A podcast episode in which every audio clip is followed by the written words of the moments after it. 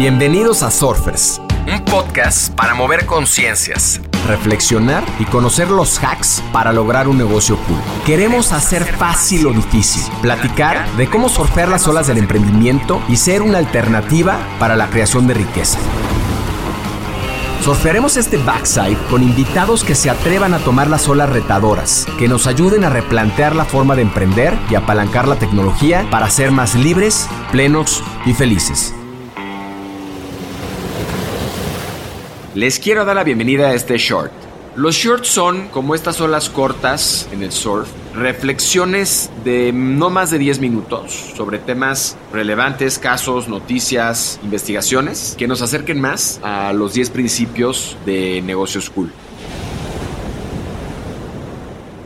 En este short estaremos hablando de una empresa que a mí me voló sobre todo por entender cómo los valores pueden ser realmente representados en una organización sin detrimento de su éxito empresarial y económico. Estaremos hablando sobre Chick-fil-A, que es una cadena de restaurantes de comida rápida de pollo en los Estados Unidos. De hecho, está por convertirse en la tercera empresa más grande y es una cadena fundada en 1967, tiene presencia en casi 50 estados de la Unión Americana, es la cadena más grande en facturación por sucursal, recibe más de 20 mil solicitudes de franquicias al año, pero solo acepta 75. Es el mayor comprador de limones Sunkist, que es un tipo de limón japonés en el mundo, y de un aceite de maní en los Estados Unidos. Desde 1973, Chick-fil-A ha otorgado más de 35 millones de dólares en becas universitarias a sus empleados, tiene más de 2.600 restaurantes, vende más de 16.7 billones, con B de bueno, de dólares al año y es una empresa familiar.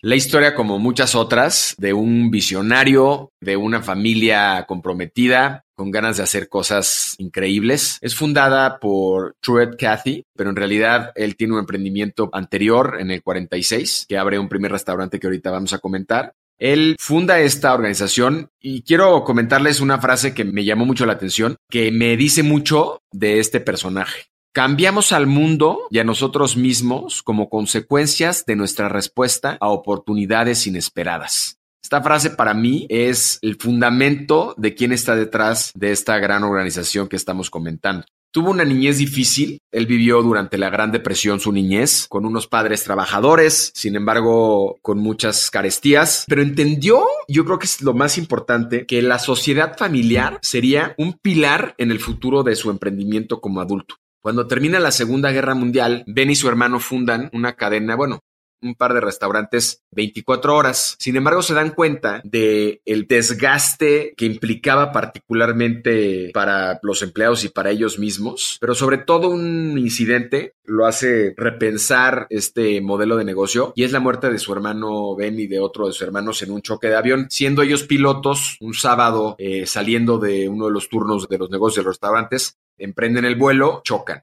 y a Truett le hizo pensar que probablemente había sido producto de una larga jornada laboral. La familia y la iglesia en la familia Cathy siempre fueron parte de la educación de sus hijos y toda la familia, y hay unas fotos increíbles, han participado de una u otra manera en el negocio. Su devoción por los clientes ha sido también algo que lo ha destacado y tan es así que las franquicias que les comentaba hace un momento son prácticamente imposibles de conseguir. Tiene mucho que ver con que el franquiciatario tenga la escala de valores que rige a la organización.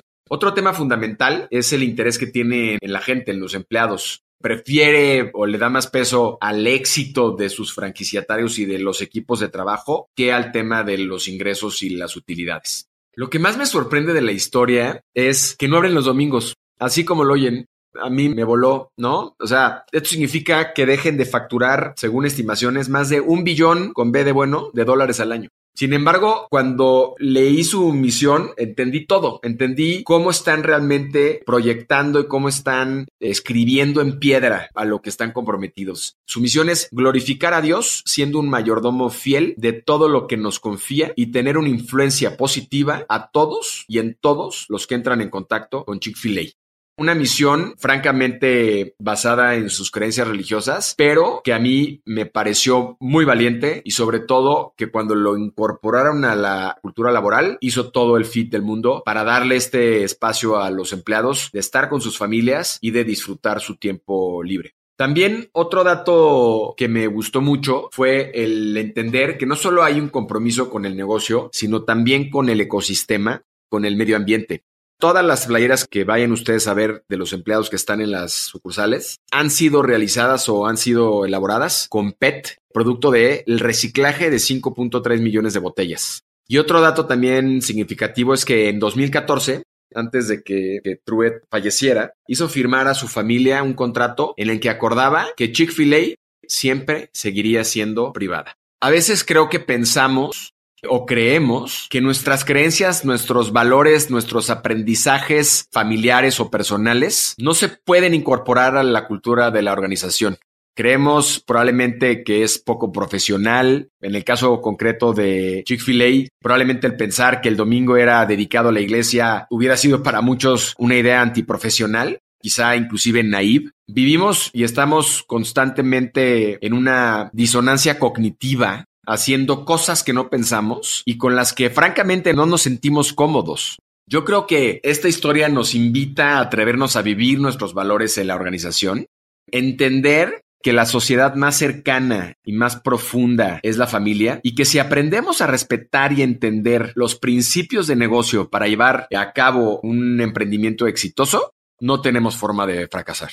Me llevo de esta historia que hay que tener los pantalones bien puestos para vivir los valores, que hay que hacer las cosas bien una y otra vez.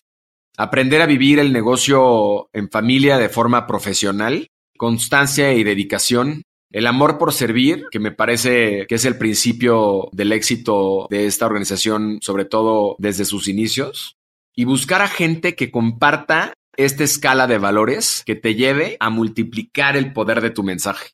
Pues los dejo, surfers, con esta historia que a muchos nos dejará pensando si realmente estamos incorporando nuestros valores en la organización y que entendamos que no hay historia única, que no hay un guion para poder conformar una organización y sobre todo crear una cultura organizacional. Nos vemos la próxima semana en un backside que los hará cuestionarse cómo la inteligencia artificial está cambiando la forma de comunicarnos con nuestros consumidores. Gracias y hasta la siguiente ola. Haz comunidad con nosotros, suscríbete en Spotify y sigue Negocios Cool en Instagram. Compártenos historias y personajes con quienes quieres conectar. Soy Roger Alarcón y recuerda disfrutar tu ola.